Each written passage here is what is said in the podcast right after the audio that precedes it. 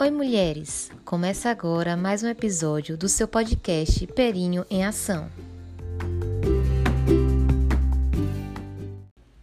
No episódio de hoje, vamos falar da dor no trabalho de parto. Muitas vezes isso se torna uma barreira, e eu até falaria uma crença limitante para muitas mulheres não terem parto por via vaginal.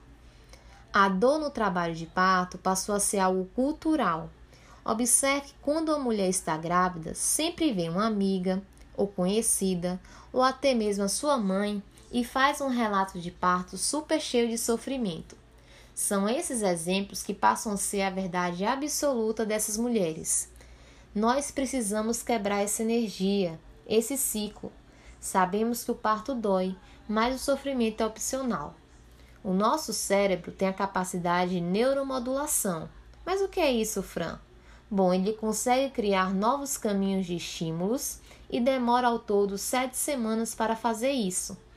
Se na gestação temos mais ou menos 40 semanas, então temos tempo de sobra para trabalhar nossa mente. Primeiro, podemos mudar as nomenclaturas.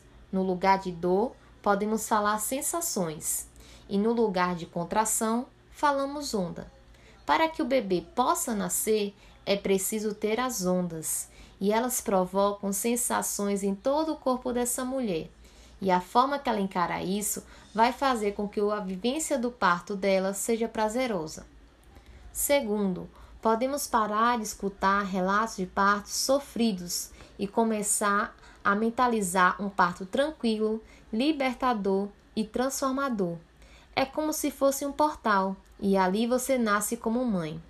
Utilize meditação guiada na gestação e mantras que lhe ajudam a manter o foco no seu objetivo, que é trazer o seu filho ou filha com muita saúde ao mundo. Terceiro, se preparar durante a gestação com conhecimento sobre o parto vai fazer com que você se sinta mais segura e confiante no seu corpo. Esse podcast vai te ajudar bastante com isso. Aguardem os próximos episódios. Ter uma equipe humanizada que caminha junto com você também vai fazer com que tudo flua e que seu parto seja positivo. E o mais importante, além de se preparar mentalmente, é se preparar fisicamente. O parto é algo fisiológico. Nada mais justo do que você saber os caminhos ideais para ele. Espero ter ajudado de alguma forma. E lembre-se: empoderamento é poder.